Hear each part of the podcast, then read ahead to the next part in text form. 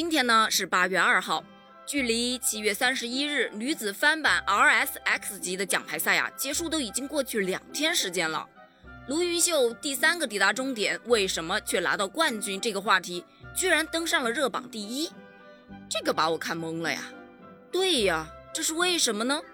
卢云秀当时不是第三个抵达终点的吗？为什么第一名的选手却没有拿到金牌呢？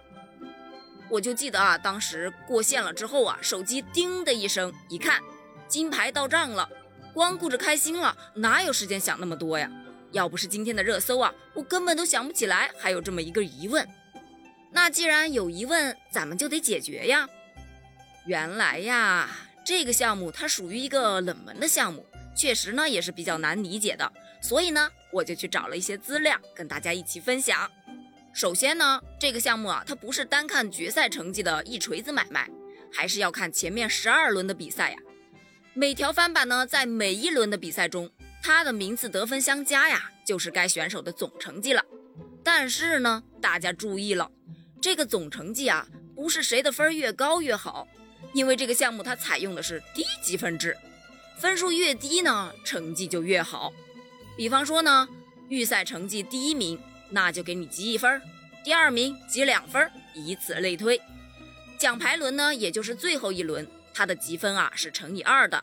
第一名积两分，第二名积四分。所以呀，积分越少，排名就越靠前。那如果出现犯规行为怎么办呢？那可没什么好说的，直接给你加几分啊！呵呵，犯规给你加分，这个设定可还行？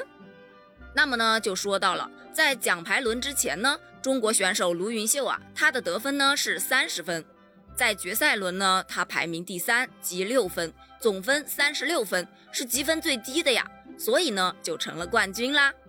其实很多人啊，对这个项目都不了解，包括我啊，嗯，原来啊，这个项目就是在冲浪板上加装一个船帆，也叫做风力冲浪板运动。它是借助冲浪和帆呢来进行滑浪，虽然呢看起来使用的船体很轻巧，实际上呢对运动员的体力和耐力啊都是极大的考验啊。而且在比赛开始的时候，运动员乘上帆板需要在二十分钟的时间内呢绕过一标，在四十五分钟的时间内啊要结束全部竞赛，超时的呢将按未完赛计分，也就是给你加分啦。所以呢在整个比赛当中。不考虑风的情况下啊，运动员们呐必须尽可能的多的去摇帆，来提高他们的速度。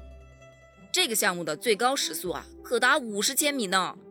另外呢，这个项目确实充满了不可预性啊，因为这不仅仅是参赛队员之间的比拼，还是选手与大自然的较量啊。